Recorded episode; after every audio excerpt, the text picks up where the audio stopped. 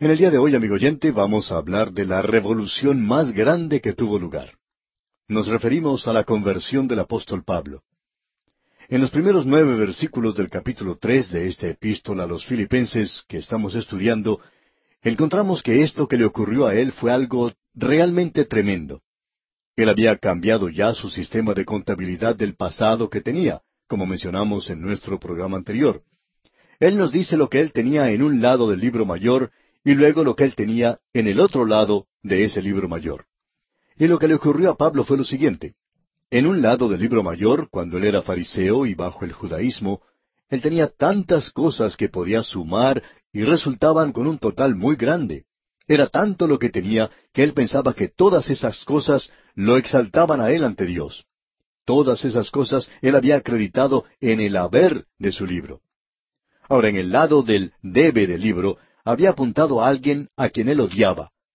Y ese era el Señor Jesucristo. Y él estaba tratando de eliminar a todos los seguidores del Señor Jesucristo. Como dijimos, eso lo había entrado en el lado del debe. Así que tenemos este libro mayor con su debe y con su haber. Cuando él se encontró con el Señor Jesucristo en el camino hacia Damasco, él cambió su sistema de contabilidad. Lo que antes se encontraba en el lado del debe, pasó ahora a formar parte del lado de haber. Lo que antes se encontraba en el haber, ahora debía pasar al debe. Y amigo oyente, eso es una revolución.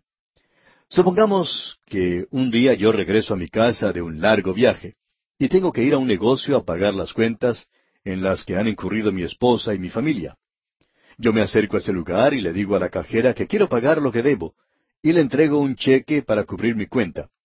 Pero entonces la cajera me dice, Señor, desde que usted se ha ido, hemos cambiado nuestro sistema de contabilidad. Lo que antes era un debe, ahora es un haber y viceversa. Y usted no nos debe nada a nosotros. Por el contrario, nosotros le debemos a usted. Amigo oyente, si la economía de nuestros países permitiera eso, yo llegaría a ser un millonario. Tendría que recibir en lugar de estar entregando todo el dinero. Eso provocaría tal reacción que usted podría hablar de lo que haría la inflación y el sistema monetario del mundo se vería verdaderamente sacudido. Por cierto que algo así lo haría cambiar y preocupar en gran manera, ¿no le parece? Pues bien, eso fue precisamente lo que le ocurrió a Pablo en el camino a Damasco. Y él nos va a contar acerca de eso ahora, y en primer lugar nos dirá lo que él tenía antes. Pero antes de que él nos diga eso, él dice, yo quiero hablar con ustedes, filipenses, y quiero decirles ciertas cosas. Él dice, por ejemplo, y en primer lugar, guardaos de los perros. Ahora no creo que él esté pensando en el cartero en ese instante. Yo no sé por qué los perros siempre odian al cartero, no importa quién sea él. Así es que esto podría ser considerado como una advertencia para el cartero. Guardaos de los perros. Pero eso no es realmente de lo que Pablo está hablando. ¿Qué es entonces lo que él quiere decir cuando dice perros? Creemos que podemos informarnos acerca de esto leyendo lo que dice allá el profeta Isaías en el capítulo 56. Allí Isaías está advirtiendo a la gente contra los falsos profetas de ese día, aquellos que intentaban hacer que la gente se sintiera bien cómoda todo el tiempo, en lugar de advertirles como deberían hacer. Ese es un gran peligro hoy porque en nuestra sociedad la comodidad es la última palabra. Algunos de nosotros cuando viajamos queremos descansar bien. Si nos toca viajar en automóvil, buscamos algún lugar, hotel o motel que sea cómodo. No nos gusta dormir al aire libre al lado del camino. Para algunos de nosotros sería imposible hacerlo físicamente. Así es que buscamos la comodidad y la mayoría de nosotros hacemos eso. Y como resultado, existe cierto peligro hoy en el ministerio al tratar de presentar ante los santos de la iglesia cosas que son buenas y cómodas. Cierto hombre, muy destacado en la iglesia, abandonó esa iglesia, porque decía que el pastor de esa iglesia nunca presentaba mensajes que fueran buenos y tranquilos, no le gustaba mensajes con advertencia. Más adelante se descubrió que este hombre no era muy honrado en cuanto a sus negocios. Por tanto, él no necesitaba mensajes que fueran buenos, sino que necesitaba mensajes de advertencia. Y opinamos que eso era lo que a él no le gustaba. Quizá él pensaba que el pastor sabía algo, como muchas veces pasa con los miembros de la audiencia, aunque el pastor no sepa nada en realidad, ya que la mayoría de los pastores no se dedican a predicar un sermón simplemente a una persona en particular, sino a toda la congregación. Opinamos que en el presente existe demasiadas personas que quieren estar cómodas cuando en realidad necesitan tener otra cosa. En cierta ocasión, un paciente fue a visitar a su médico y trató por todos los medios posibles de evadir lo que le molestaba. Y le dijo al médico que él conocía a otra persona que tenía el mismo problema que él y que se le había recetado cierta medicina y se había sanado. Su médico le examinó y luego le dijo, Si usted necesita alguna medicina, yo se la daría. Pero no creo que usted necesite medicina. Usted tiene problemas mucho más grandes. Bueno, eso no es algo muy agradable de escuchar, ¿verdad? Pero el paciente le dio las gracias al médico. Y muchas veces el médico le respondió, yo le voy a decir siempre a usted la verdad, porque si yo lo hago de otra manera, entonces usted no va a tener ninguna confianza en mí. El paciente pues le dio las gracias al médico y salió porque siempre le gustaba a él escuchar la verdad. Y amigo oyente, ¿no le gusta a usted escuchar siempre la verdad? Pues bien, en los días del profeta Isaías, había muchos falsos profetas que no estaban advirtiendo a la gente como debían. Veamos ahora cómo los describe Isaías allá en el capítulo 56 de su libro, versículo 10. Dice Isaías, Sus atalayas son ciegos, todos ellos ignorantes, todos ellos perros mudos, no pueden ladrar, soñolientos, echados, aman el dormir.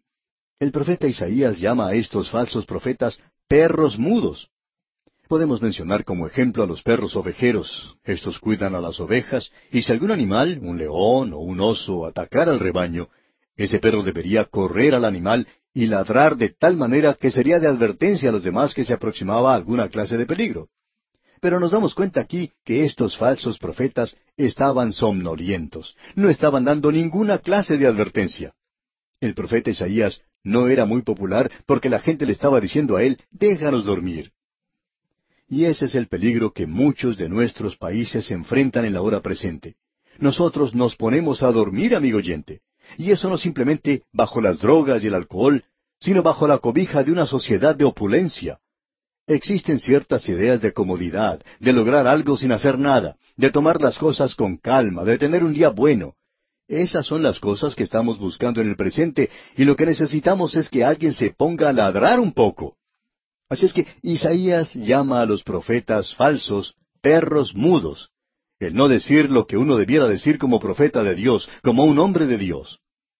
De modo que Pablo les dice a los filipenses, guardaos de los perros, guardaos de estos hombres que están constantemente presentando las cosas cómodas y no están predicando la palabra de Dios como debieran.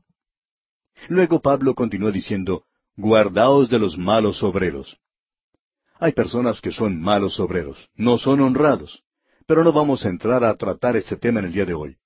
Siguiendo adelante leemos, Guardaos de los mutiladores del cuerpo.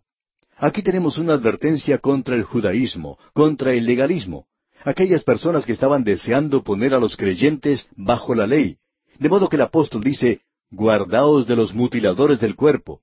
Y enseguida dice, Porque nosotros somos la circuncisión. Ahora, ¿qué es lo que quiere decir Pablo con esto?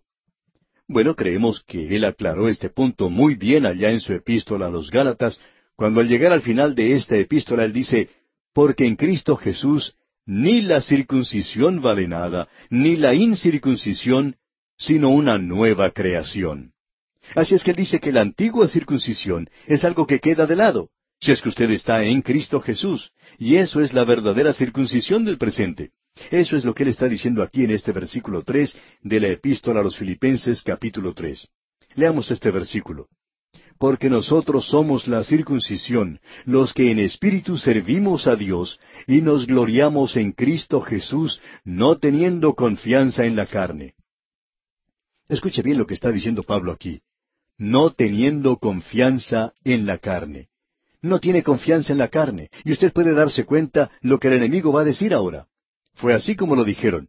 Bueno, usted ya conoce al hermano Pablo.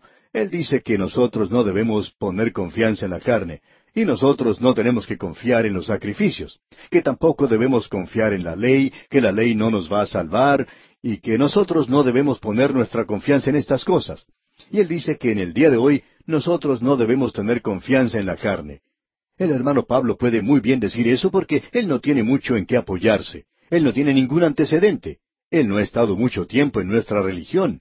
Él nunca supo mucho acerca de esto y su vida nunca llegó a alcanzar las normas establecidas. Así es que él puede decir esas cosas, por supuesto. Ahora Pablo va a responder a eso. Él dice, no teniendo confianza en la carne. Pero luego Pablo sigue diciendo, aunque yo tengo también de qué confiar en la carne. Si hubiera alguna persona aquí que pudiera confiar en la carne, yo podría tener mucho más que él. Y escuche lo que dice aquí en el versículo cuatro. Aunque yo tengo también de qué confiar en la carne. Si alguno piensa que tiene de qué confiar en la carne, yo más. Pablo está diciendo, yo puedo colocar mi vida religiosa al lado de cualquier otro hombre y tendría lo suficiente. Y no solo eso, sino que a mí me sobraría mucho más. El apóstol Pablo va a mencionar aquí siete cosas en las cuales él confiaba antes de encontrarse con el Señor Jesucristo en el camino a Damasco. Y yo quiero que usted preste atención a estas siete cosas aquí que él ha mencionado, porque son en realidad muy importantes. En primer lugar, él dice, circuncidado al octavo día. Ahora, ¿qué es lo que quiere decir con eso? Bueno, él no salió de su cuna por sus propios medios al octavo día y fue a la sinagoga a hacerse circuncidar. Quiere decir que sus padres lo llevaron. Usted recordará que el Señor Jesucristo fue llevado al templo en el octavo día y fue circuncidado. ¿Qué significa todo esto? Bueno, quiere decir que él tenía padres piadosos que lo criaron a él según la ley de Moisés. Quiere decir que él tenía padres maravillosos, y eso, amigo oyente, es algo de mucho beneficio. Es de mucho beneficio para cualquier hombre. Aquellos que no han sido criados en un hogar cristiano pueden darse cuenta de los beneficios que tienen aquellos que se han criado en un hogar cristiano. Los que no tienen padres cristianos nunca asisten a la iglesia, no llegan a conocer lo que la Biblia dice, ni siquiera saben los libros de la Biblia. Pero aquellos otros jóvenes que han tenido un hogar cristiano parecen tener muchos beneficios más que los demás. Así es que Pablo puede decir ahora, fui circuncidado al octavo día. Y eso quiere decir que él tenía padres piadosos. Notemos ahora la segunda cosa que él menciona en este versículo. Él dice, del linaje de Israel. Amigo oyente, había muchos amigos que Pablo tenía que eran judaizantes, que sólo eran de media casta. Pero Pablo no lo era. Pablo decía, soy del linaje de Israel. Yo tengo una genealogía, y creo que usted podría haber comprobado la genealogía de Pablo en el templo de aquel día. Yo tengo antecedentes, yo pertenezco a este grupo, yo no soy de media casta. Y eso es algo de gran valor, debemos decir. Ahora notemos la tercera cosa que Pablo menciona. Él dice, soy de la tribu de Benjamín. Y eso era algo, en realidad, porque, como podemos apreciar, Benjamín era el hijo de Jacob y Raquel, y ella murió cuando dio a luz a Benjamín. Y usted recordará que Jacob lo llamó a él el hijo de mi mano derecha. Eso es lo que su nombre quiere decir en realidad. Porque Raquel llamó su nombre Benoni, que significa hijo de mi tristeza. Él causó mi muerte. Pero el anciano Jacob, cuando observaba a ese bebé en su cuna, podía ver que este pequeñito tenía los ojos de su madre. Y para Jacob, Raquel fue una de las cosas más hermosas que ocurrió en su vida antes de Peniel. Y como resultado, el anciano Jacob se apoyó en su hijo. Él va a ser un hijo de mi mano derecha. O sea, yo me apoyaré en él para poder caminar de ahora en adelante. Él es algo especial. Y la tribu de Benjamín era así. El primer rey de la nación, Saúl, salió de Benjamín. Y nos suponemos que Pablo podría haber sido nombrado como en memoria al rey Saúl de la tribu de Benjamín. Ese era el nombre que él recibió cuando nació. Esto es algo que indicaba que él ocupaba una posición muy alta. Él pertenecía a la tribu de Benjamín. Y es muy bueno poder decir, mi padre era un predicador, un ministro de la palabra de Dios que se mantuvo firme por las cosas de Dios.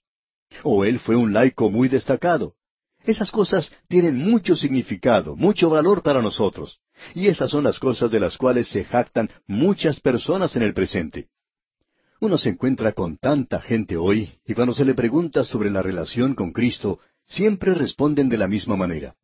Bueno, yo crecí en una iglesia bautista, o yo me crié en una iglesia presbiteriana, a mí me levantaron en la iglesia metodista, y mi abuelo, bueno, él fundó una iglesia. Y existe una ventana en ese lugar, en esa iglesia, que ha sido dedicada a su memoria. Y esa es la razón por la cual muchas personas en el día de hoy no dejan una denominación liberal porque su abuelito tiene una ventana en algún lugar que ha sido dedicada a su memoria. Así es que muchas de estas personas pueden ser un beneficio. Debemos admitir que lo es, aunque pensamos que también es un gran obstáculo en el presente.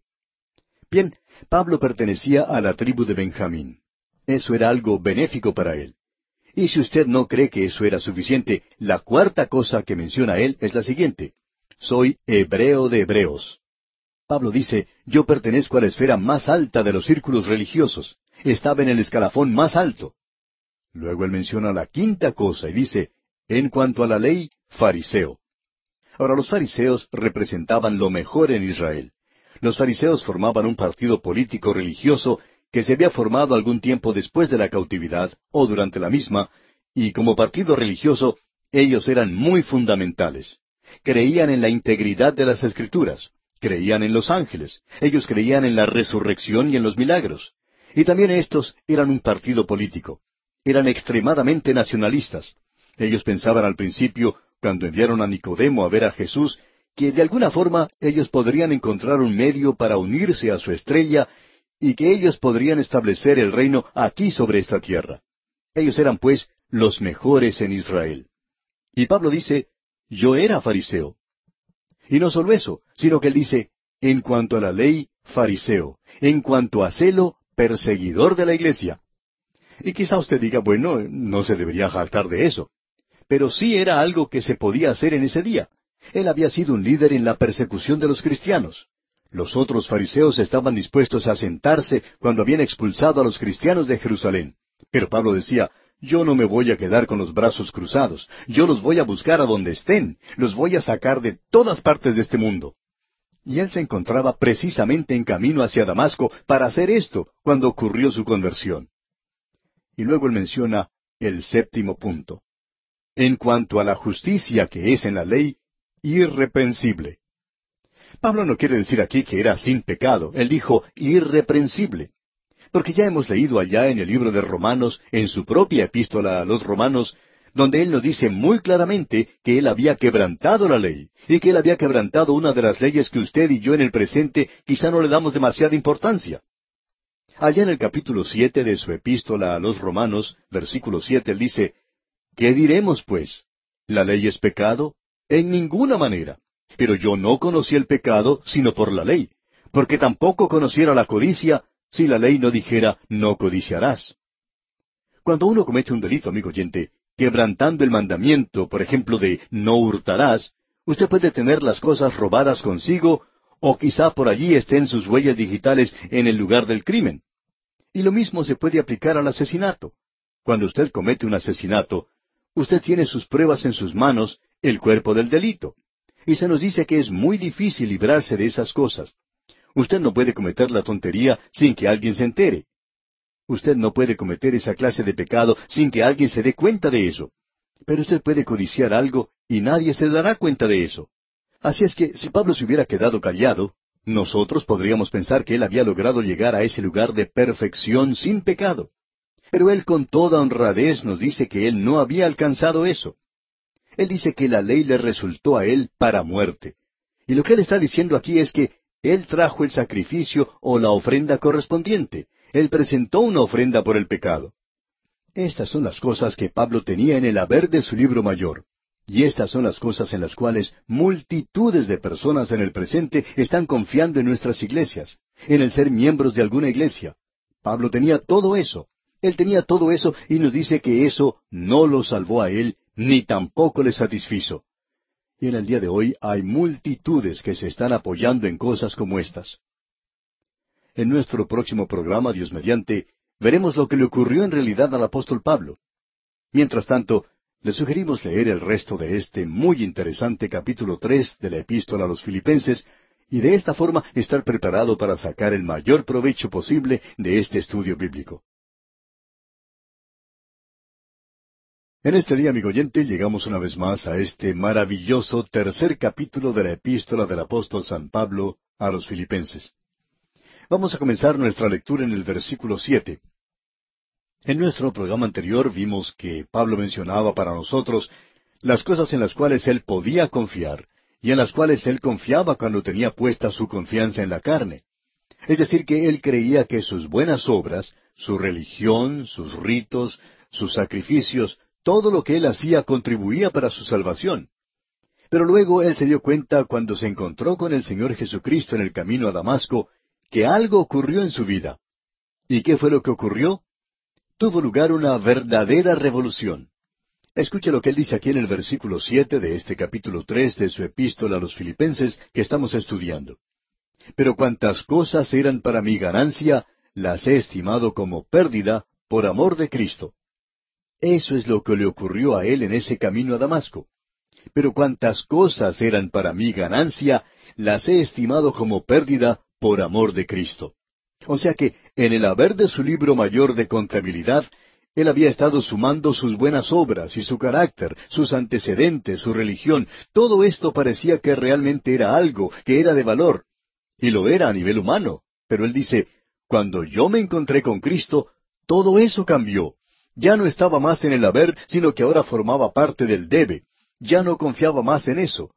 Cuando yo me encontré con el Señor Jesucristo, antes le odiaba yo a Él. Me encontraba en el camino a Damasco para perseguir a aquellos que le seguían. Y ahora el que estaba en el lado del debe pasa a formar parte del haber, y en el único que yo confío es en el Señor Jesucristo. Amigo oyente, si el sistema de contabilidad de nuestras naciones fuera transformado de esa manera, cambiaría la economía mundial, y en realidad tendría lugar una revolución como tuvo lugar la revolución en la vida de Pablo. En realidad, amigo oyente, cualquier conversión es una revolución, porque las cosas que antes se consideraban ganancia, ahora se cuentan como pérdida. Y lo que antes se consideraba una pérdida, ahora se considera una ganancia. Cambia todas las cosas de arriba para abajo y de adentro para afuera. Lo coloca a usted en una posición completamente nueva. Y si usted, amigo oyente, no ha experimentado esto, bueno, lo único que podemos decir es que simplemente no ha ocurrido. Eso es todo. Pero aquí se nos describe lo que es en realidad la conversión. Entre los versículos siete y ocho existe una pausa de tiempo. ¿Cuánto tiempo? No podemos decir. Pero más adelante Pablo podría decir lo siguiente aquí en el versículo ocho. Y ciertamente aún estimo todas las cosas como pérdida por la excelencia del conocimiento de Cristo Jesús, mi Señor, por amor del cual lo he perdido todo, y lo tengo por basura, para ganar a Cristo. Esto no era solamente una experiencia de un momento. En realidad, este asunto de la conversión no es como un globo de ascensión, y hay muchas personas que piensan que la santificación es eso de que usted puede dirigirse hacia el altar y tener alguna experiencia, ver una visión, y que usted es elevado hacia las alturas y eso es todo. Pero amigo oyente, permítame decirle que la conversión es algo que permanece con usted, no es simplemente una experiencia de un momento. Ocurre en un momento, pero continúa. La santificación es un andar, y el andar no es algo que usted hace en el aire como si se encontrara en una parte de un globo de ascensión. Un andar, un caminar, es un andar aquí mismo, aquí abajo, día a día y momento a momento. Pablo está diciendo aquí, desde el momento en que me encontré con Cristo, ese conocimiento de Jesucristo es lo más importante de mi pensar. Y luego él dice también, por eso he perdido todo lo que tenía, todas estas cosas en las cuales yo confiaba, ahora ya no lo hago. Y Pablo añade, todas las cosas que yo tenía antes y que consideraba maravillosas, todas mis posesiones, ahora lo pongo por basura. Esa es una declaración bastante fuerte, amigo oyente.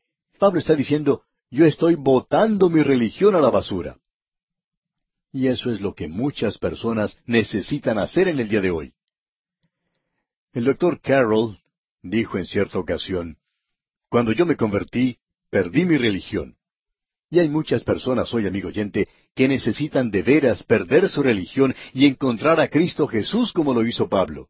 Él perdió su religión. No solo la perdió, sino que la arrojó a la basura. Ya antes la había tenido sobre la mesa como si fuera la posesión más preciada de su vida. Esta es la revolución que ocurrió. Y ahora él declara esto en términos teológicos de una manera maravillosa, y esta es la explicación teológica de lo que le ocurrió a él. Leamos el versículo nueve y ser hallado en él, no teniendo mi propia justicia, que es por la ley, sino la que es por la fe de Cristo, la justicia que es de Dios por la fe. Sobre este versículo ponemos a Juan Bunyan, quien andando por un cañaveral durante la noche, pensando cómo podría presentarse él ante Dios, hizo la siguiente declaración. Cuando yo fui a Cristo, me vi simplemente como un pecador, me vi a mí mismo como pecado desde la coronilla hasta mis pies. Yo era pecado. Y cuando fui a Él, vi que no tenía nada, que Él lo tenía todo. Y este es el versículo, dijo él, que le vino a la mente esa noche cuando estaba caminando por el campo en esa ocasión. Y ser hallado en él, no teniendo mi propia justicia. Su propia justicia, como él nos dice muy claramente, es de la ley, es decir, el guardar la ley. Él podía jactarse del hecho de que él guardaba el día sábado.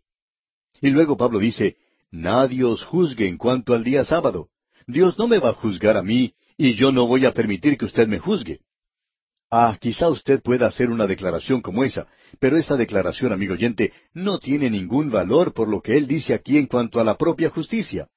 Nosotros quizá podríamos jactarnos del hecho de que predicamos tantas veces durante el año, que tenemos programas todos los días, pero esto es en realidad nada, amigo oyente. Esto no agrega nada en cuanto a la salvación.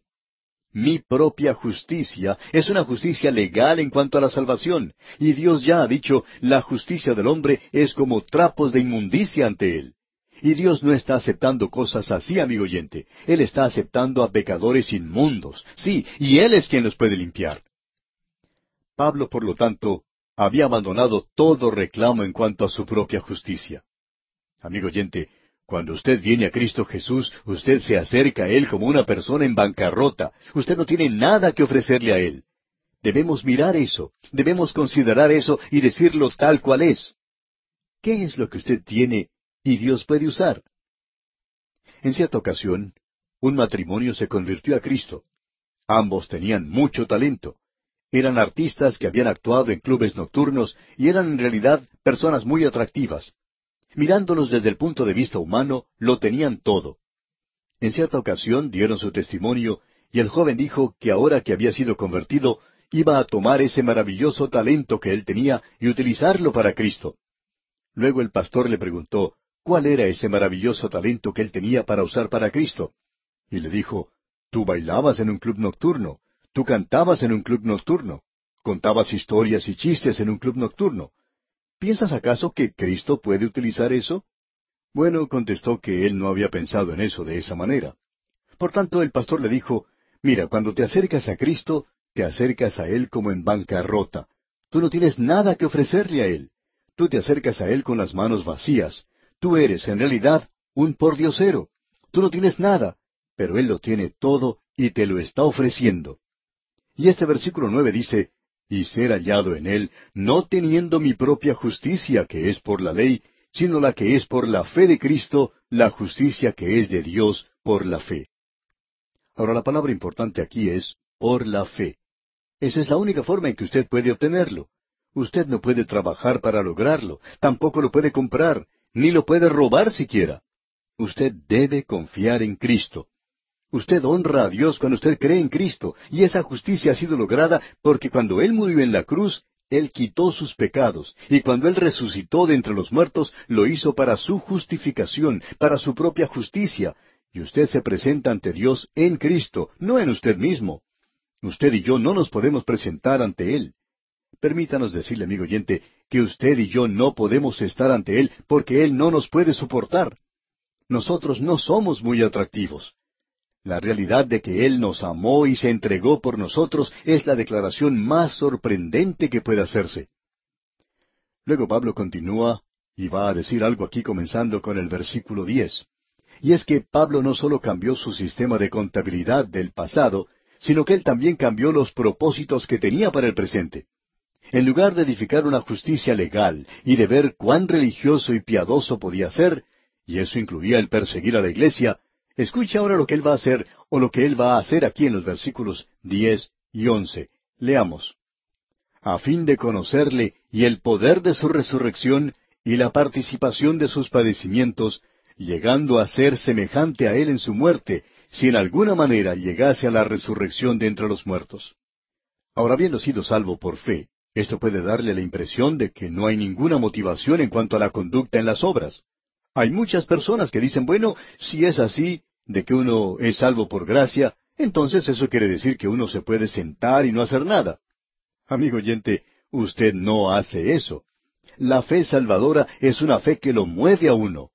Santiago dijo, y Santiago no está hablando ahora de las obras de la ley, sino que él está hablando acerca de las obras de la fe. Y él dijo, muéstrame tu fe sin tus obras, y yo te mostraré mi fe por mis obras. Y permítame preguntarle a usted, amigo oyente, si usted ha sido salvo por la fe, ¿dónde están sus obras? Y si usted no tiene obras, entonces no es salvo. Ahora alguien quizá diga, espere un momento. Ah, no esperaremos un momento. Eso es exactamente lo que Pablo va a decir aquí. Que si usted ha sido salvo por la fe, esa fe ahora le ha dado a usted una nueva motivación, un nuevo propósito para su vida y un nuevo estilo.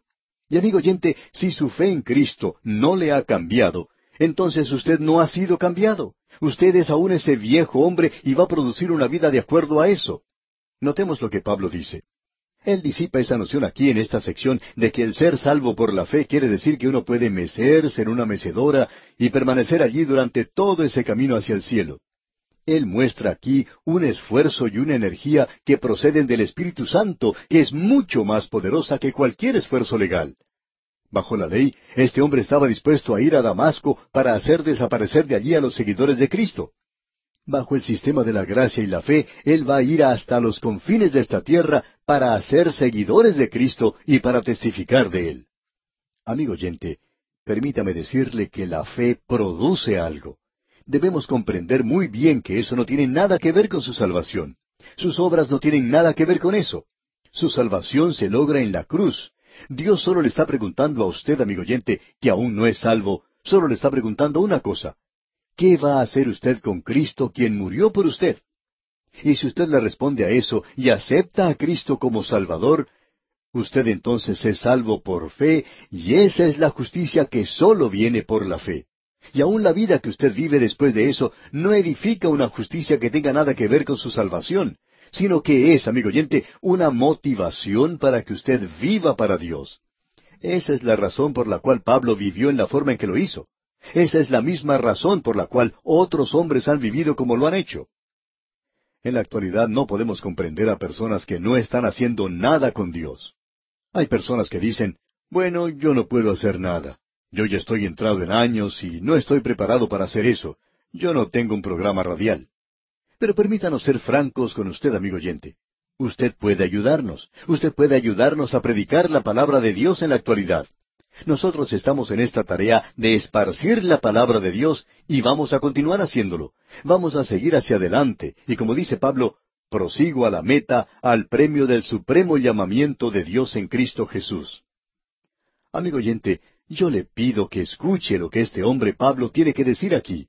Usted se puede dar cuenta que el propósito de su vida, toda su ambición, es aún de conocer a Cristo.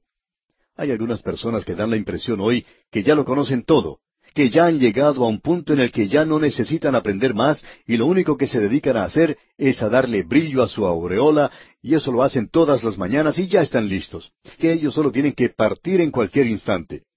Amigo oyente, Pablo aún al fin de su vida podía decir, mi ambición es aún la de continuar conociendo a Cristo, su persona y el poder de su resurrección. Y permítame decirle, amigo oyente, que ese es uno de los grandes consuelos que yo tengo, porque creo que lo que más necesito es la realidad de la persona de Cristo en mi vida. No se prepare a señalarme con su dedo, porque yo voy a hacer lo mismo en cuanto a usted, y voy a decirle que eso es lo que usted necesita. Y todos nosotros en realidad necesitamos la realidad de Cristo en nuestras vidas, la participación de sus padecimientos. Una persona que escuchó lo que explicamos en cuanto al Salmo 22 dijo, Ah, yo nunca supe cuánto sufrió Él por mí. Y amigo oyente, permítame decirle que yo quiero conocer la participación de sus padecimientos y que quiero entrar en ello. El conocer a Cristo y su obra de redención demandará nuestra atención toda la eternidad. Así es como vamos a pasar la eternidad. Y si usted no está interesado en eso ahora, bueno, yo no sé por qué usted quiere ir al cielo. Usted se aburrirá mucho allí porque todos los que vayamos al cielo simplemente alabaremos al Señor. Alabaremos su nombre las veinticuatro horas del día. Y si usted, amigo oyente, no disfruta de alabar a Cristo y el querer conocerle a Él, no sé por qué usted quiere ir al cielo. Sugerimos que busque otro lugar para ir porque, amigo oyente, nosotros vamos a glorificarle a Él en el cielo. Ahora, en el versículo once, Pablo no está expresando alguna duda cuando él dice, si en alguna manera llegase a la resurrección de entre los muertos. Es acerca de su participación en el rapto. En lugar de demostrar duda, él está afirmando que él tendrá parte en eso con gran gozo. Pablo no espera obtener la perfección en esta vida, y por tanto él dice, yo quiero tener una participación completa en este rapto. Hay personas que hoy no creen en el rapto, y yo me pregunto acerca de su relación con la persona de Cristo. Amigo oyente, eso es lo que este hombre puede decir. Él dice, mi ambición, el propósito que yo busco, es no sólo de conocerle a Él, sino que yo tome parte en ese rapto de tal manera que tenga algo de significado para mí. Creo que habrá algunos santos que en el momento de ser arrebatados dirán, ¿qué es lo que está pasando? Qué sorpresa la que se van a llevar. Veamos ahora lo que dice Pablo aquí en el versículo doce de este capítulo tres de su epístola a los filipenses. Dice Pablo, no que lo haya alcanzado ya, ni que ya sea perfecto, sino que prosigo por ver si logro asir aquello para lo cual fui también asido por Cristo Jesús. Creemos que lo que él está diciendo aquí es que él se da cuenta que no podrá lograr la perfección aquí, que eso no lo detiene en su camino en esa dirección. Nosotros debemos crecer, como lo dijo Pedro, en la gracia y en el conocimiento de Cristo. Notemos ahora lo que dice él en el versículo 13, y esto nos presenta el modus operandi de la vida de Pablo. Él dice aquí, hermanos, yo mismo no pretendo haberlo ya alcanzado. Pablo está diciendo que él no ha llegado a ese punto todavía. Y hoy, amigo oyente, hay tantos santos que se sienten cómodos y se sienten cómodos en su ignorancia. Piensan que ya lo saben todo. Amigo oyente, observe lo que dicen los versículos trece y catorce de este capítulo tres. Hermanos, yo mismo no pretendo haberlo ya alcanzado, pero una cosa hago, olvidando ciertamente lo que queda atrás y extendiéndome a lo que está delante, prosigo a la meta, al premio del supremo llamamiento de Dios en Cristo Jesús. El apóstol se refiere al pasado. Él está dejándolo detrás de sí con todas sus equivocaciones. Él no permite que eso llegue a ser un detrimento para el presente o el futuro. Él vive en el presente en la expectación del futuro cuando Él va a crecer y desarrollarse. Alguien ha dicho que hoy es el mañana por el cual usted se estaba preocupando ayer. Esta es la santificación práctica de Pablo. ¿Cuán real es esto? Y él dice, yo estoy corriendo una carrera y hay un premio para el vivir cristiano. El futuro de Pablo ha sido absorbido por Cristo de tal manera que eso motiva todo lo que él dice y hace en el presente. Y él se identifica a sí mismo con un atleta que está corriendo para alcanzar el premio. Y ese premio no es una recompensa terrenal, sino por Cristo mismo, que algún día cuando tenga lugar el rapto, Él será arrebatado y llegará a la presencia de Cristo. Eso es lo que Él anticipaba. Hay muchos de nosotros que hoy necesitamos entrar en esta carrera de la vida, Creemos que hay muchos creyentes en la actualidad que son como esa historia que hemos escuchado acerca de una jovencita que se encontraba en una fiesta en la cual estaban jugando para ver quién era el que podía hacer la cara más cómica. Al final, los organizadores se acercaron a ella y le dieron el premio y ella preguntó, Bueno, ¿y por qué me dan esto? Bueno, le dijeron, es el premio por hacer la cara más cómica. Y ella dijo, Yo ni siquiera estaba jugando. Y yo creo, amigo oyente, que hay muchos creyentes hoy que no están jugando en esta experiencia maravillosa, tremenda, en esta aventura de vivir la vida cristiana. ¿Qué emoción sería para nosotros si llegáramos primero? Pero una cosa hago, dice Pablo. Ah, el que podamos acusar nuestra vida hasta ese punto, qué maravilloso podría ser. Y aquí, amigo oyente, nos detenemos por hoy. Le recomendamos leer una vez más el resto del capítulo tres de esta carta del apóstol Pablo a los filipenses. De esta forma estará usted mejor informado y así le será más fácil comprender mejor el análisis de esta interesante epístola. Volvemos hoy, amigo oyente, al capítulo tres de esta epístola a los filipenses que hemos estado estudiando. Y vamos a comenzar nuestra lectura en el versículo quince. En este capítulo ya hemos observado algo del premio del vivir cristiano. En primer lugar, vimos que el apóstol Pablo cambió su sistema de contabilidad que utilizaba en el pasado. Antes, él había sido muy religioso, agregando en su columna del haber muchas cosas buenas que eran religiosas y piadosas, y que eran muy impresionantes en cuanto a lo que el mundo considera de valor en la actualidad. El apóstol Pablo tenía esas cosas, pero cuando él se encontró con el Señor Jesucristo, allá en el camino hacia Damasco, él dejó su religión a un lado, y Cristo entonces llegó a ser el todo para él. Vemos entonces que este hombre, Pablo, en ese momento cambió su sistema de contabilidad. Lo que antes él había considerado ganancia, lo consideraba ahora pérdida, y lo que antes era para él pérdida, lo consideraba ahora ganancia. Es decir, que ocurre aquí un tremendo cambio. Luego vemos en los versículos diez al diecinueve que Pablo ha cambiado el propósito para el presente. Eso nos muestra que ahora él ha cambiado, y lo que ahora es, en sus propias palabras, prosigo a la meta, al premio del supremo llamamiento de Dios en Cristo Jesús. Él se encuentra corriendo una carrera. Ese es el cuadro que tenemos aquí. Y el premio para el vivir cristiano es en realidad el Señor Jesucristo mismo.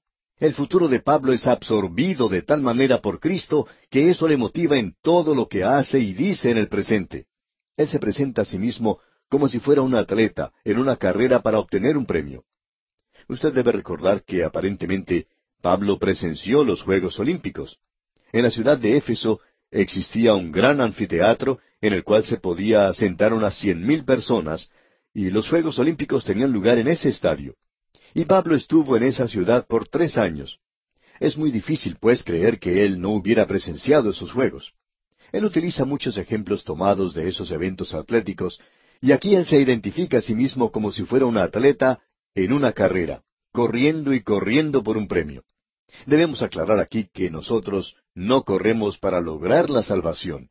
Eso lo hace Cristo. Él nos da la salvación. O lo tenemos o no lo tenemos. O nosotros confiamos en Él o no confiamos en Él. De la única manera en que usted, amigo oyente, puede tener salvación en el día de hoy es por medio de la fe, porque la salvación es un don, un regalo, y esa es la forma en que usted recibe un don, un regalo. Eso es lo que sucede cuando uno tiene un cumpleaños. Cuando llega ese día, sus amigos, sus vecinos y parientes, sus compañeros de trabajo, le dan a usted algún regalo. Cuando ellos le ofrecen a usted un regalo, usted cree que se lo están dando y por tanto lo toma y eso es todo. Uno acepta el regalo y da las gracias por ello. Uno no tiene que hacer nada para merecerlo ganárselo o, no tiene que trabajar para lograrlo. Es simplemente un regalo. Ahora el don o regalo de Dios es vida eterna en Cristo Jesús, y eso es Cristo mismo. Y usted, amigo oyente, o lo acepta a Él o lo rechaza. Esa es la salvación, el aceptar a Cristo, y usted solo la puede obtener por fe. Quiere decir, el creer lo que Dios dice. Cuando uno tiene un cumpleaños, usted le cree a sus amigos. Ellos le dicen, oye, tenemos un regalo para ti. Y le entregan un paquete y usted lo toma. Usted cree en ellos. Usted no cruza sus brazos y dice, bueno, yo no estoy seguro que ustedes me lo quieran dar. No estoy seguro que ustedes quieran hacer eso. Usted y yo, amigo oyente, no sabemos en realidad lo bueno que es Dios. Para Pablo, después de haber recibido la vida eterna, Cristo se convierte en todo para él, y él se encuentra en una carrera y en una carrera para poder ganar a Cristo. ¿De qué manera? Bueno, algún día Él va a estar delante de nosotros y Pablo no desea ser avergonzado en su presencia. Juan nos dice que es posible ser avergonzado cuando Él aparezca. Y pensamos que hay muchos creyentes en la actualidad que siempre están hablando de esto. Ah, si el Señor Jesucristo viniera. Si ellos supieran realmente lo que significa eso para ellos, cuando Él en realidad venga, quizá a ellos les gustaría que Cristo postergara un poco esto. Porque, amigo oyente, si usted cree que va a vivir una vida descuidada como creyente y que no tiene que rendir cuentas por eso, usted está equivocado. Usted es un hijo, sí, por supuesto que lo es, pero es un hijo desobediente. Cuando nace un bebé en nuestra familia, y consideramos a ese pequeñito tan hermoso, uno no piensa en disciplinarle. Pero cuando ese niño crece y comienza a desobedecer, entonces uno encuentra que tiene que disciplinarle. No pasa mucho tiempo sin que ese niño demuestre su naturaleza pecaminosa, y hay veces que necesita ser disciplinado. Ahora, si usted piensa que como hijo de Dios va a vivir de cualquier forma y llegar a su presencia algún día, le sugerimos que en este mismo instante entre a la carrera y comience a vivir para Cristo. Lo que necesitamos hoy, amigo oyente, es poner nuestra mirada en Él. Ahora, en el versículo quince de este capítulo tres de la epístola a los filipenses, el apóstol Pablo dice, Así que, todos los que somos perfectos, esto mismo sintamos, y si otra cosa sentís, esto también os lo revelará Dios. Note usted, así que todos los que somos perfectos. Ahora, ¿qué es lo que quiere decir con esto el apóstol Pablo? Si él se refiere a aquellos de nosotros que somos perfectos en el presente, bueno, no conocemos a muchas personas que son en realidad perfectas. En realidad, no conocemos a nadie que sea perfecto. Quizá haya por allí alguien que dice que es perfecto. Cierto hombre dijo que le había alcanzado la santificación completa. Pero no pudimos ni siquiera lograr que su esposa estuviera de acuerdo. Ella no creía que él hubiera alcanzado ese punto, y tampoco creemos que él lo hubiera alcanzado. ¿Qué es lo que quiere decir Pablo entonces? Perfecto, en el sentido que Pablo lo utiliza, quiere decir madurar, llegar a ser completo. Volvamos a hablar de los niños otra vez. Cuando un bebé nace, es una de las cosas más hermosas que uno pueda ver. Simplemente hermosa. Pero luego ese niño crece, ese bebé crece. Si al pasar los años ese niño permaneciera igual al momento en que nació, nos damos cuenta que hay algo realmente malo. Sería algo trágico. Pero el niño crece, corre de un lugar a otro y lo vemos desarrollar y entonces decimos que es perfecto en ese sentido. Él actúa como debe actuar un niño que está creciendo. Y eso es lo que el apóstol Pablo le está diciendo aquí a los creyentes. Así que todos los que somos perfectos, esto mismo sintamos. Los que somos completos en Cristo, aquellos que estamos creciendo en Cristo, entremos a esta carrera, trabajemos para Él, hagamos algo para Cristo, y si otra cosa sentís, esto también os lo revelará Dios. Si usted tiene alguna otra idea, quizá Dios tiene algo diferente para hacer por usted, y Él le demostrará eso. Es decir, si usted está dispuesto a hacerlo. Creemos que Dios es capaz de guiar a un creyente que está dispuesto en el presente. Usted recuerda lo que el salmista David dijo cuando nosotros estábamos leyendo allá el libro de los Salmos. Allí él nos decía, No seáis como el caballo o como el mulo, sin entendimiento, que han de ser sujetados con cabestro y con freno. Dios lo puede llevar a usted de esa manera, amigo oyente, pero es algo penoso. ¿Por qué no le permite entonces que Él le guíe con sus ojos? Así es como Él quiere hacerlo. Bueno, de eso es que Pablo nos está hablando aquí. Dios revelará esto si usted está dispuesto a ser guiado por Él. Uno escucha a los creyentes decir, ah, si solo supiera la voluntad de Dios. Y amigo oyente, para conocerla, usted tiene que estar cerca del Señor Jesucristo. Es cuestión de acercarse a Él. No hay ninguna fórmula mágica o, fácil para encontrar la voluntad de Dios. Y si usted cree que va a vivir una vida descuidada, una vida de cristiano solo para usted mismo, y luego cuando llega un momento de crisis decir, ah, quiero saber la voluntad de Dios, y que un ángel le hablará desde el cielo, o le aparecerá una luz verde, o, que un ángel se le acercará a usted de noche y le dirá lo que tiene que hacer, pues amigo oyente, creemos que usted está muy equivocado. Creemos que está completamente equivocado. Este asunto de la voluntad de Dios, amigo oyente, es algo que se desarrolla día a día, y si usted está dispuesto a ser guiado, bueno, Él lo colocará usted sobre el camino, y lo guardará usted en la dirección que tiene que seguir. Ese será el camino de la vida para usted. Y eso le traerá mucho gozo en su corazón. Notemos ahora lo que dice Pablo aquí en el versículo 16. Pero en aquello a que hemos llegado, sigamos una misma regla, sintamos una misma cosa. Pablo le está diciendo aquí a los creyentes en Filipos, yo quiero que ustedes hagan de esto el objetivo de su vida. Quiero que entren a esta carrera. Eso es lo que él está diciendo. Y ahora él se pone a sí mismo como ejemplo. Él dice en el versículo 17, Hermanos, sed imitadores de mí, y mirad a los que así se conducen según el ejemplo que tenéis en nosotros. ¿Cómo me gustaría a mí decir eso, amigo oyente? Pero no puedo hacerlo. Sin embargo, Pablo sí podía decirlo. Él dice, si quieres saber cómo hacerlo, observanos a nosotros. Y nuevamente tenemos que decir que no es simplemente por imitación, sino lo que él quiere decir aquí es que usted debe aprender a compartir el poder de Cristo en el cuerpo de Cristo, la iglesia. Permítanos, amigo oyente, hablar a aquellos que a veces piensan que estamos contra la iglesia.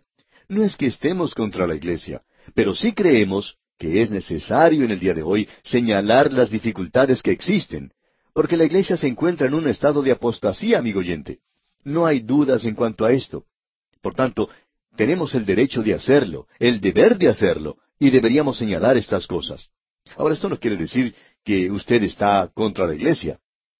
Pero es necesario reconocer que en el día de hoy, la función apropiada del creyente es la de hacerlo dentro de una organización cristiana, una iglesia. Esto no tiene que ser un edificio que se parezca a una iglesia. Hay muchas personas que piensan que tienen que ir a cierta clase de edificio, pero eso no es así. Usted puede actuar en una organización cristiana en el día de hoy, y pensamos que si existe en su comunidad una buena iglesia bíblica, donde se esté predicando la palabra de Dios, donde se esté practicando la palabra de Dios, y usted no está identificado con ella, diríamos que usted está apartado de la voluntad de Dios. Si existe una organización cristiana en su ciudad, y usted no la está apoyando, pensamos que usted está aparte de la voluntad de Dios. Estamos siendo muy francos cuando decimos esto, amigo oyente. Creemos que eso es exactamente lo que Pablo quiere decir aquí, y sabemos que eso es lo que dice en otros lugares también. Bueno, sigamos leyendo lo que Pablo nos dice aquí.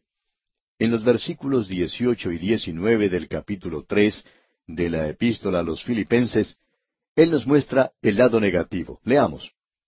Porque por ahí andan muchos, de los cuales os dije muchas veces, y aún ahora lo digo llorando, que son enemigos de la cruz de Cristo el fin de los cuales será perdición, cuyo Dios es el vientre y cuya gloria es su vergüenza, que sólo piensan en lo terrenal. Creemos que eso es probablemente la condenación más severa que usted puede encontrar en cuanto a aquellos que profesan ser creyentes aquí. El apóstol Pablo está diciendo aquí que hay algunos que profesan a Cristo. Sin embargo, contradicen todo esto por la forma de vivir que tienen. Él dice aquí que su Dios es el vientre. Eso es algo terrible. En realidad se está refiriendo a sus apetitos.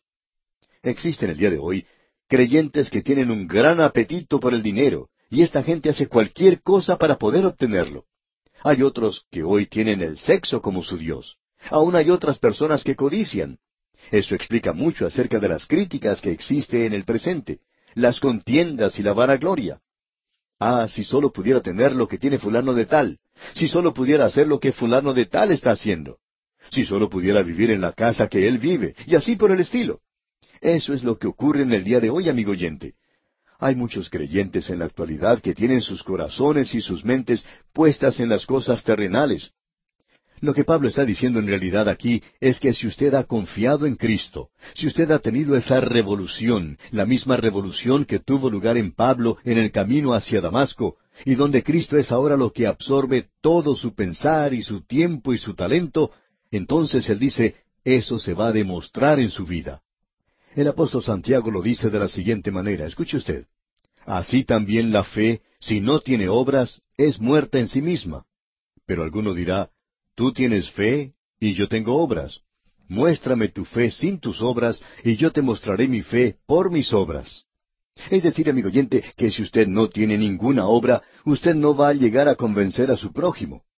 Dios conoce su corazón, yo no lo conozco, y su prójimo tampoco lo conoce, pero por cierto que puede conocer sus obras. Calvino lo dijo de esta manera, la fe sola salva, pero la fe que salva no está sola. Pablo está diciendo, cuyo Dios es el vientre. Esa es una declaración verdaderamente terrible. Ahora alguien dirá, es crudo hablar de esa manera. Bueno, no creemos que esa declaración sea cruda. Sin embargo, podría hacerlo en la actualidad. El ver a creyentes que se han entregado a las cosas de este mundo, a las cosas terrenales, que sólo piensan en lo terrenal, como dice Pablo. Esas cosas que son pasajeras. Llegamos ahora a la última división de este capítulo tres. Pablo ha cambiado la esperanza que tenía para el futuro y en la primera parte del versículo veinte dice, Mas nuestra ciudadanía está en los cielos.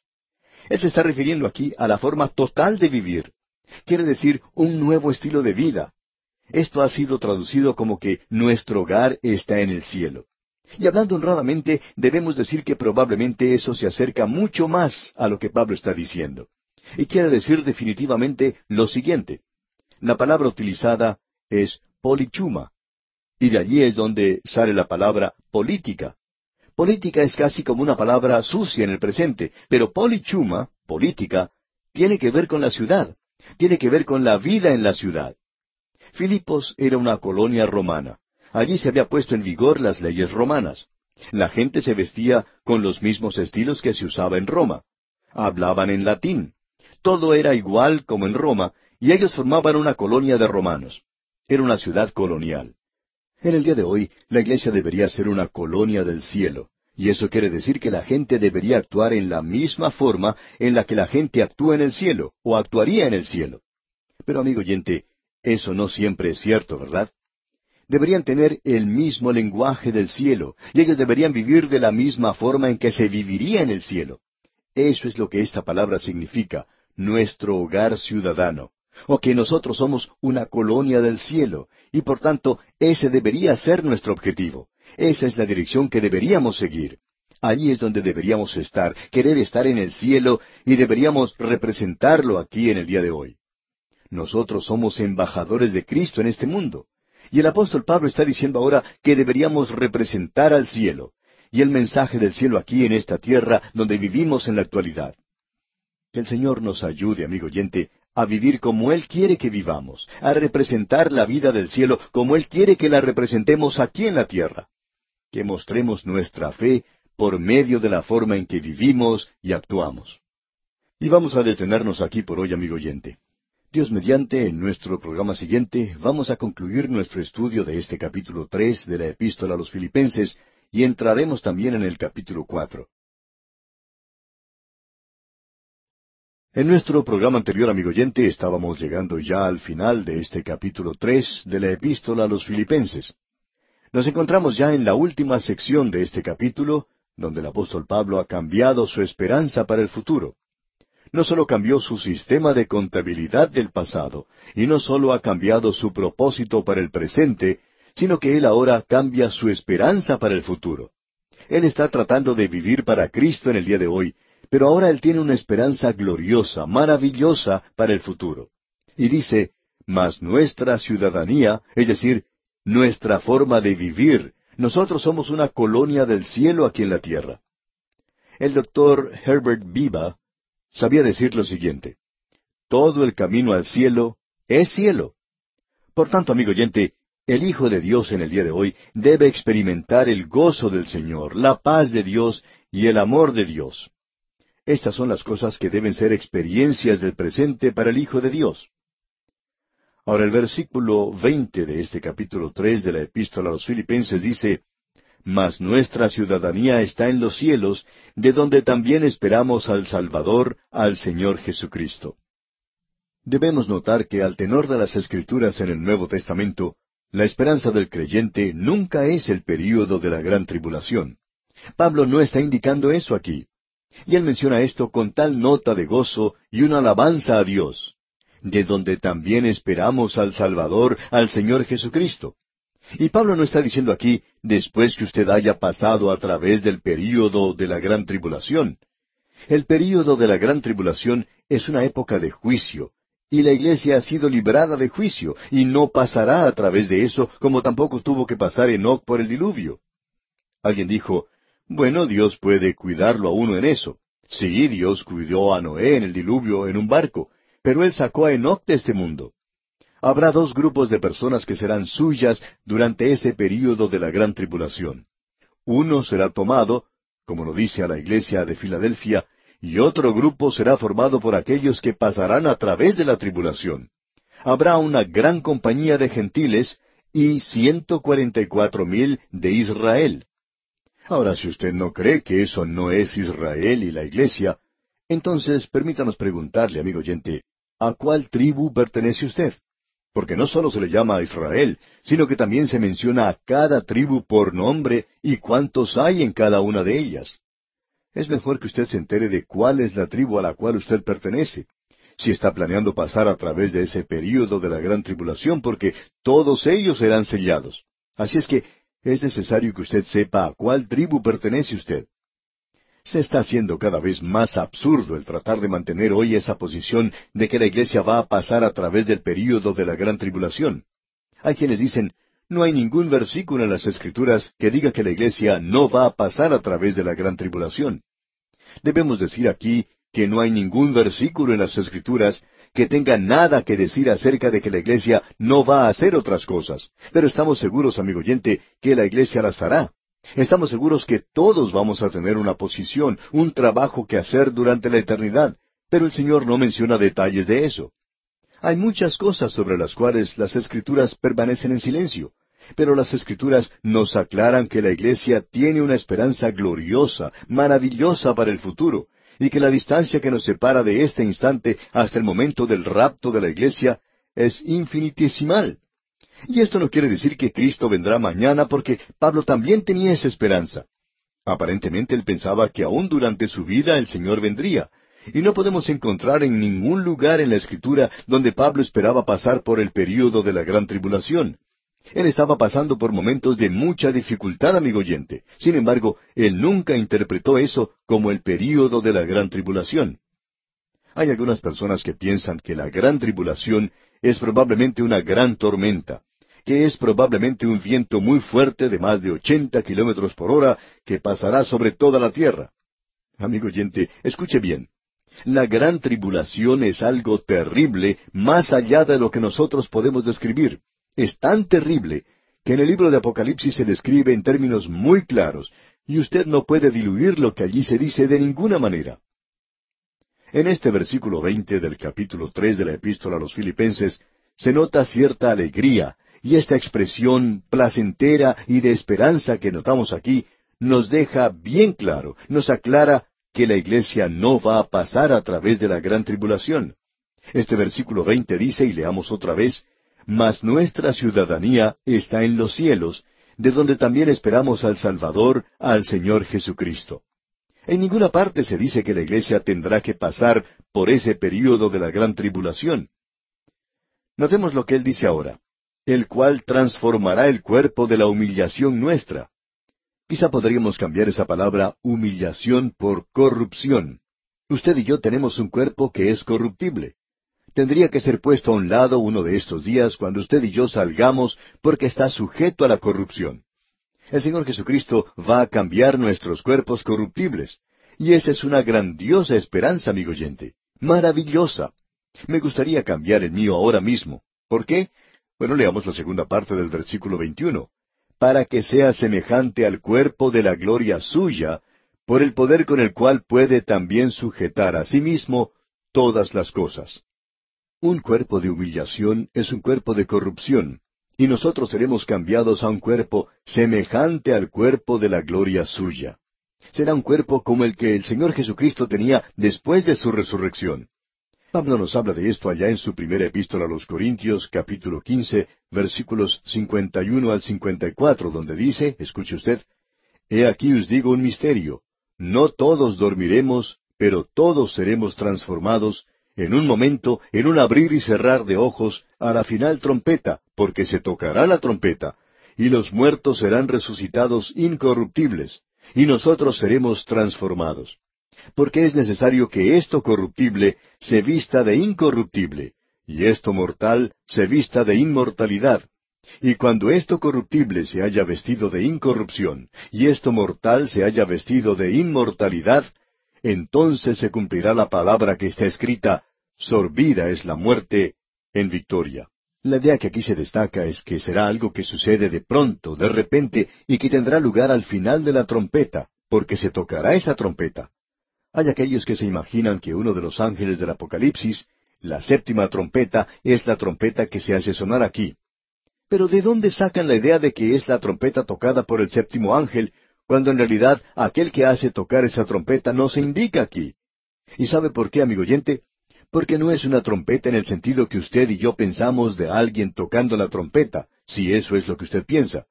Eso se menciona en Apocalipsis porque allí se está tratando con Israel. Israel salió a la marcha en el desierto haciendo tocar trompetas. Dos trompetas de plata se utilizaron para hacerlos comenzar esa marcha en el desierto. Ellos estaban acostumbrados a las trompetas, nosotros no. Ahora alguien quizá diga, bueno, dice en la Biblia, porque el Señor mismo, con voz de mando, con voz de arcángel y con trompeta de Dios, descenderá del cielo. Bueno, ¿cuál es esa trompeta de Dios? Si alguien se la ha dado a Gabriel, Gabriel va a tocar la trompeta. ¡Qué tontería! Gabriel ni siquiera tiene una trompeta, y si la tiene, no creemos que pueda tocarla. Él no está tocando una trompeta. Lo que quiere decir aquí, porque el Señor mismo, con voz de mando, con voz de arcángel, ¿y significa eso que un arcángel está con él? No, amigo oyente. Es su voz, la voz del Señor mismo, es como la voz de un arcángel. Nos habla de la dignidad, de la majestad de ese llamado de él.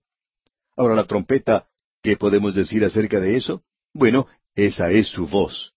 Eso nos habla de lo penetrante que será y lo terrible que también será. Ahora alguien quizá diga, ¿está usted seguro de eso? Ah, sí, amigo oyente. Allá en Apocalipsis capítulo uno, versículo diez, Juan dice, Yo estaba en el Espíritu en el día del Señor, y oí detrás de mí una gran voz como de trompeta. Bueno, ¿quién tiene una voz como esa? Juan dice, y me volví para ver. ¿Y quién piensa usted que era? El Cristo glorificado. Será su voz. No habrá ninguna trompeta relacionada con la iglesia en esto. Y aquí es el Señor quien da la última llamada. Y esa será la última llamada. En el día de hoy, Él está a la puerta y llama, y dice, He aquí yo estoy a la puerta y llamo, ábreme. Pero esta es la última. La puerta se abre y de este mundo saldrá un grupo de personas que han sido colocadas en la plataforma de lanzamiento de la fe y ellos no tienen que pasar a través de ningún período de tribulación. Permítanos decirle, amigo oyente, que aquellos que dicen que la iglesia va a pasar a través de la tribulación tienen, según nuestro juicio, las escrituras más tenues para usar que cualquier teoría que exista hoy.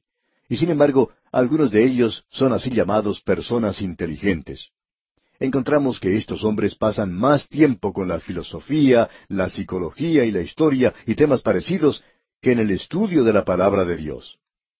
Ahora hemos dedicado bastante tiempo a esto porque pensamos que es muy importante de notar de nuestra parte. Notemos una vez más lo que dice el versículo 21 de este capítulo 3 de la epístola a los filipenses. El cual transformará el cuerpo de la humillación nuestra para que sea semejante al cuerpo de la gloria suya, por el poder con el cual puede también sujetar a sí mismo todas las cosas. Esto nos habla de las cosas que mencionó también Juan. Amados, ahora somos hijos de Dios y aún no se ha manifestado lo que hemos de ser, pero sabemos que cuando Él se manifieste, seremos semejantes a Él porque le veremos tal como Él es. En estos pasajes no existe otra cosa sino una gran esperanza, emoción y una gran expectación, y no hay ni siquiera la más mínima sugerencia de que la iglesia tendrá que pasar por ese período que se conoce como el período de la gran tribulación. Él honestamente le dijo a la iglesia, Te cuidaré de aquella hora que se está aproximando sobre toda la tierra para probarlos a aquellos que moran aquí en este mundo. Y ese es un juicio mundial, el que se está acercando, y es sólo uno el que viene, y ese es el período de la gran tribulación. Cuán importante es esto de notar de nuestra parte. Así es que Pablo tiene una esperanza para el futuro. Ahora, ¿cuál es su esperanza para el futuro?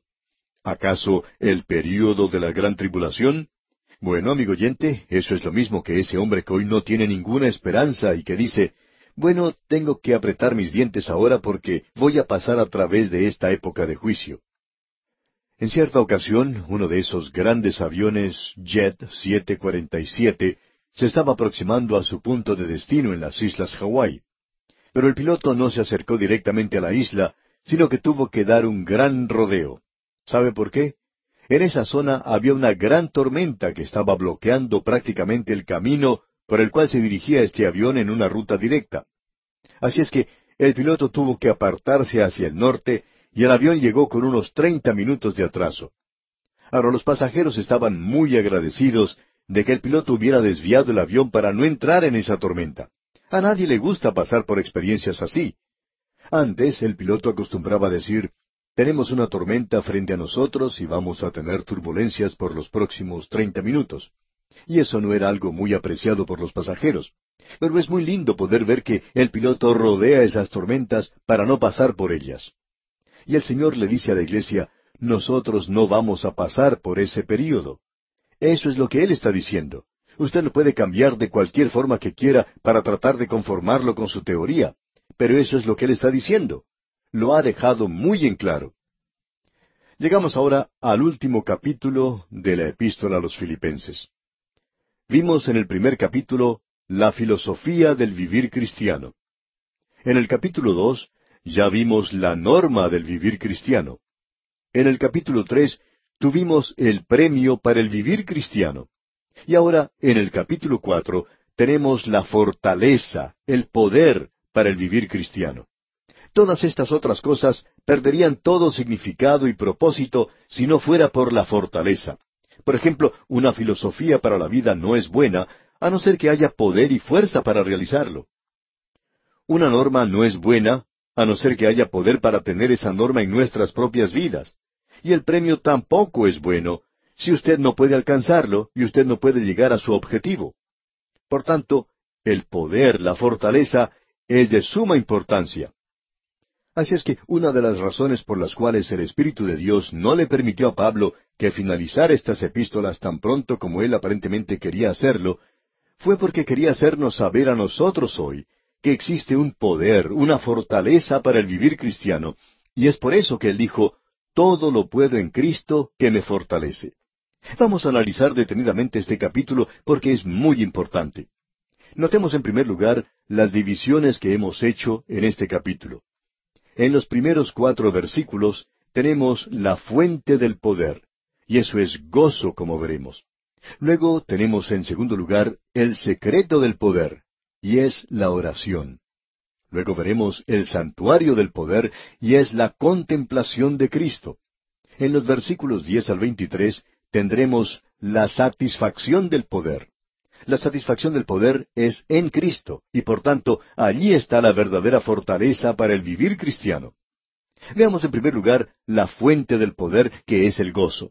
Escuche lo que dice Pablo aquí en el versículo uno de este capítulo cuatro. Así que, hermanos míos, amados y deseados, gozo y corona mía, estad así firmes en el Señor, amados. Fíjese usted, estos creyentes iban a estar en la presencia de Cristo algún día, y él esperaba recibir una corona por haber ganado almas, por haber ganado a estas gentes para el Señor, y ellos eran su gozo aquí en esta tierra. Ahora él les dice a ellos, Estad así firmes en el Señor, amados. Esto es algo muy importante para el presente, esta estabilidad. La fe cristiana producirá estabilidad en la vida. Ahora dice en el versículo dos, Ruego a Evodia y a Sintique que sean de un mismo sentir en el Señor. Y regresamos una vez más a esta pequeña infección que ha existido en la iglesia. No era mucho, en realidad no había causado demasiado problema, pero no es algo bueno tener esto en la iglesia porque se forman camarillas, un grupo que no trabaja con otro grupo. Así es que Pablo dice, ruego a Evodia y a Sintique. Esas mujeres no se estaban dirigiendo la palabra. Y es por eso que dice, quiero que estas dos damas sean de un mismo sentir en el Señor. No que una fuera un duplicado de la otra, sino que tengan el mismo sentir del Señor. Y si nosotros estamos juntos en el Señor, como ya hemos visto anteriormente, entonces estamos unidos. Puede que tengamos diferencia de opinión sobre varias cosas, pero eso no separa a aquellos que están en el Señor. Ahora les dice aquí que estas dos damas tienen que ser de un mismo sentir en el Señor. En la primera parte del versículo tres dice, Asimismo te ruego también a ti, compañero fiel, que ayudes a estas que combatieron juntamente conmigo en el Evangelio. La iglesia en Filipo se destaca por el hecho de que las mujeres ocupaban un lugar de prominencia en la iglesia primitiva, y eso debemos decir era algo fuera de lo normal en aquel día. Nuestro punto de vista personal es que hoy la iglesia no ha enfatizado el rol de la mujer en la iglesia creemos que nunca tendríamos que soportar a mujeres predicando si se hubiera enfatizado en la iglesia el cargo de las mujeres diaconisas. Creemos que ese es un cargo importante y debe ser reconocido en la iglesia del día de hoy. Mientras más uno estudia la palabra de Dios, más puede darse cuenta y convencerse de eso. Y aquí tenemos algo que Pablo mismo dice. Estas que combatieron juntamente conmigo en el Evangelio, con Clemente también. Ahora Clemente era un creyente en Filipos. Nosotros no hemos llegado a conocerlo. Esta es la primera mención que se hace acerca de él. Y dice Pablo, los demás colaboradores míos. Aparentemente había un gran grupo de creyentes en Filipos cuyos nombres, dice Pablo, están en el libro de la vida. Y eso era lo importante, que sus nombres estaban escritos en el libro de la vida.